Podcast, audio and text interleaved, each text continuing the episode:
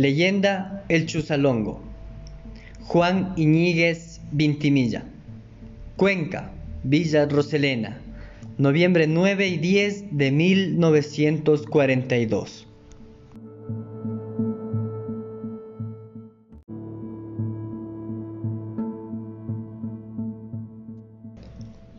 En la sierra como en la costa, es general la creencia de que existe un ser misterioso y maléfico, fruto de los amores clandestinos de padres con hijos o de hermanos con hermanas, al que le dan el nombre de Chusalongo, pronunciando la Z y la S al mismo tiempo, con sonido arrastrado y sibilante.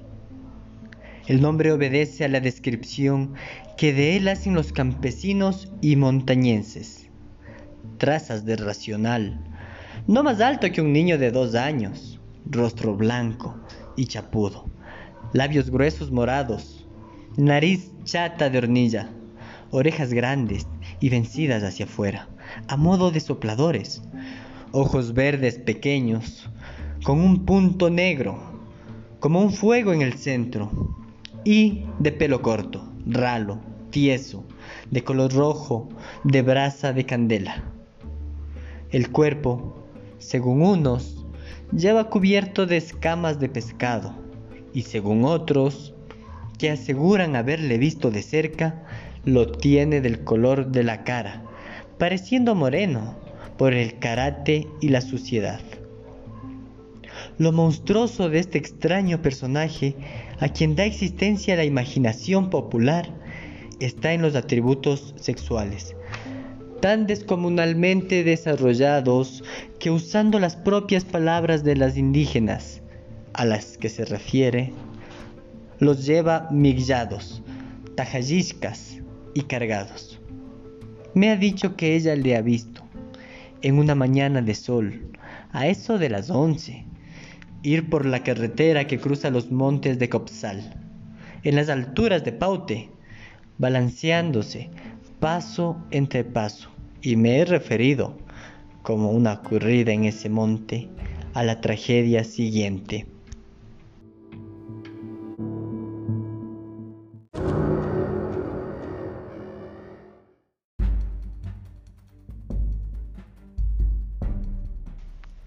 Sí, amo doctorcito, existe ese juego animal. Santo Dios. Las gentes dicen que nace del machinamiento del padre con la hija, del hermano con la hermana. Asco de gente. Como si no hubiera tantas mujeres en el mundo para más de eso. Pero, ¿qué mal puede hacer esa criatura? preguntó. Allí verá, patroncito.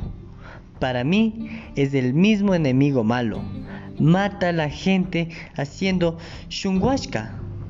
¿Y qué es eso de shunguashka? ¿Cómo tan será? Porque tiene tan largo será? Todos dicen. Ya le voy a contar. Dios misericordioso. Lo que pasó con las hijas de Andrés Gómez y con el mismo Andrés. Y pregunta, ¿y no pueden matarlo? Cuento de viejas. No muere, amito. Dios nos guarde. ¿Cómo fue eso de las hijas de Gómez? Andrés Gómez era un hombre de fortunidad, casado y buen cristiano. Tenía dos hijas solteras, una hija que ya tenía 25 años y la otra de 18, gordas, buenas mozas. ¿Qué les iba a faltar muertos de hambre a la pata? Pero diga, patroncito, ya así será de ser. Pobres criaturas. Vivían en Copsal, y ya volteaba el mes de junio. No alcanzándose con la cosecha de su posesión de abajo, les mandó el padre a las dos solteritas a cuidar la posesión del cerro. El padre les dice, allí tan estaba, todo amarillando y acababan los daños la mazorca. Había una buena casa con corral para que no lleve el reposo a los borregos, ni los moramarqui al ganado. ¿Quién como él?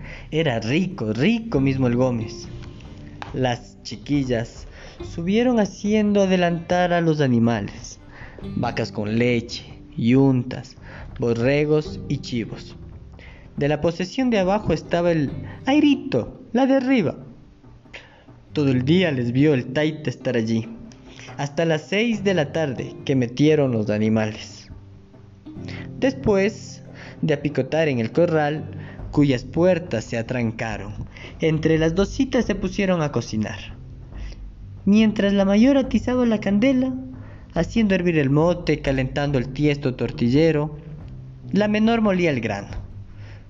Preparaba la masa y amasaba el quesillo para el chungo, poniéndose luego ambas a las tortillas que asaban en el tiesto. Entretenidas en eso, no se habían dado cuenta del paso de las horas. Cuando eso de las nueve de la noche, estando en lo más fino, oyeron en las cercanías de la casa un silbo triste. No hicieron caso. Más tarde, otra vez el silbo. Ni juicio tampoco. Pasado un buen rato, nuevamente el silbo. Entonces, levantándose la Manuela, que era la mayor, salió a ver. ¡Qué pena! Encontrándose con un guaguito, suquito, tiritando de frío. Le hizo entrar con cariño, dándole un puestito cerca del fogón para que se abrigue. Pero él, calladito, se acomodó con un banco que había en un rincón, buscando lo más oscuro. No había comido todavía.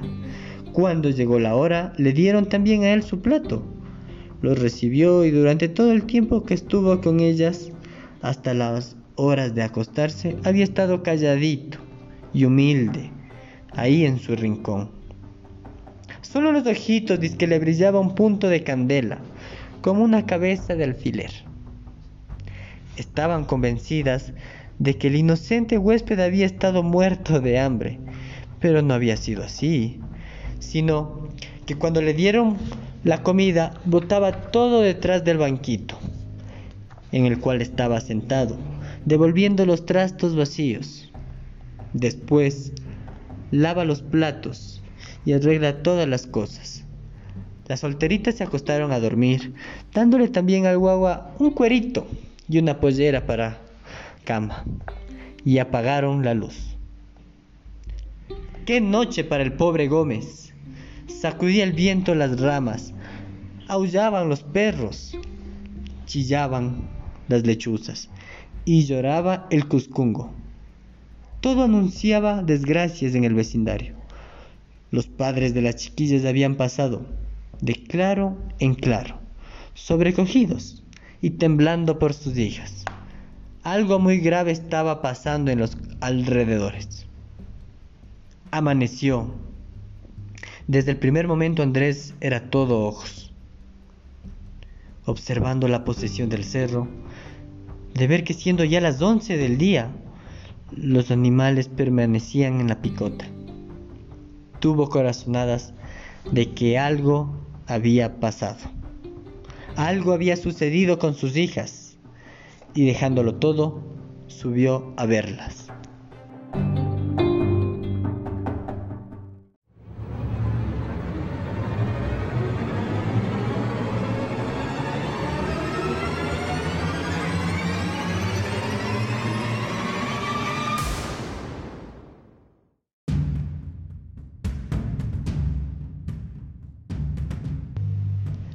Taita Diosito del cielo, sangre, sangre desde los umbrales de las puertas y las puertas cerradas.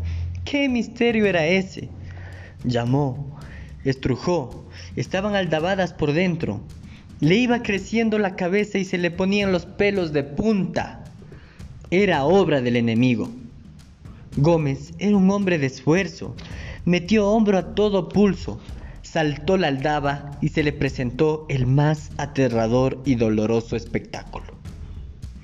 Sus hijas violadas, muertas, nadando en sangre y derramando también sangre por la boca. La una yacía sobre la cama, con el medio cuerpo colgando fuera de ella, y la otra en el suelo sobre la estera de desvestirse. ¿Qué había delante del catre? Ya no quedaba más sino la venganza. Loco de desesperación y de cólera, Andrés tomó su machete montañero, con que podía hacerse la barba, y siguiendo el rastro de la sangre se internó en el monte en busca del monstruo. Iba con la tempestad, con las tinieblas, con todo lo de la noche en el alma y el rayo del furor en las entrañas. Le buscaría a la sangrienta fiera hasta encontrarla. Y no sería hombre si no lo trajese al matador de sus hijas vivo o muerto. El día era claro, un sol canicular. Había y hacía vibrar el aire. Las aves acurrucadas entre las ramas le vieron pasar por el bosque y dando chillidos como cuando cruza un enemigo, saltando de rama en rama, subían para refugiarse en lo más espeso. Anduvo Andrés, largo de una hora por senderos que jamás había trajinado siguiendo la huella de sangre y al fin llegó a una llamada circuida de boscaje que servía de paradero a los venados y a otros animales silvestres. ¿Qué era lo que veía? ¿Cómo imaginar barbaridad semejante? No viéndole nadie hubiese dado crédito. Allí estaba, tendido, descansando el diminuto monstruo de cabeza roja con los órganos de la generación extendidos sobre la grama, en zigzag, como un cable o como una serpiente de muchas brasas, haciéndolos secar al sol.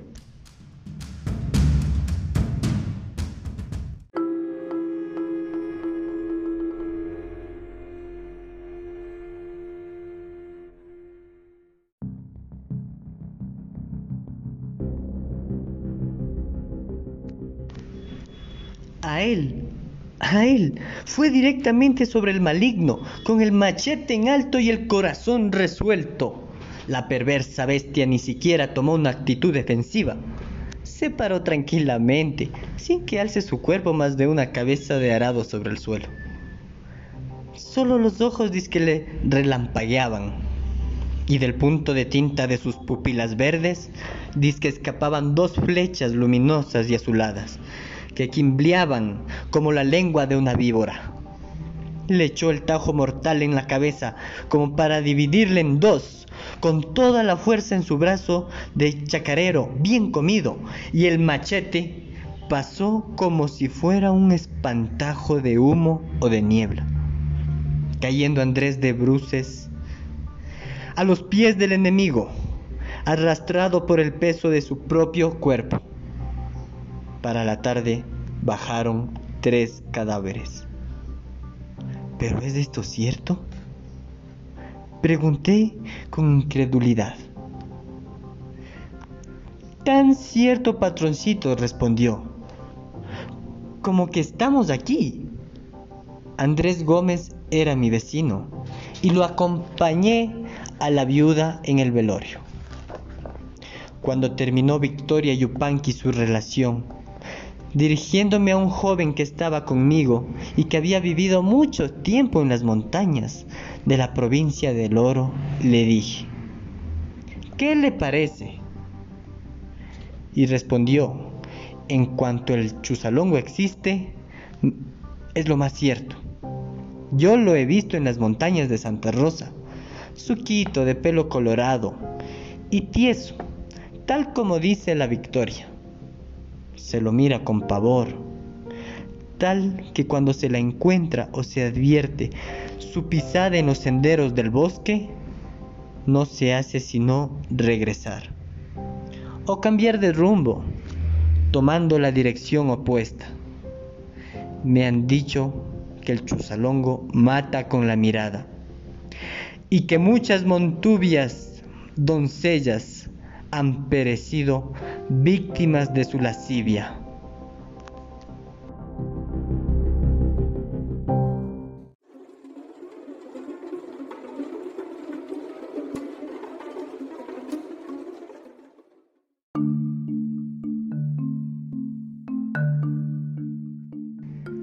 Esta leyenda ecuatoriana representó las consecuencias que conlleva traer un hijo al mundo fruto del incesto como se dijo, un hijo fruto del papá con su hija o también de un hermano con su hermana.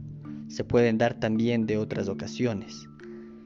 El Chusalongo, un niño conocido como un monstruo con características sumamente terroríficas, mal enemigo para todos, peligroso para la sociedad y solitario.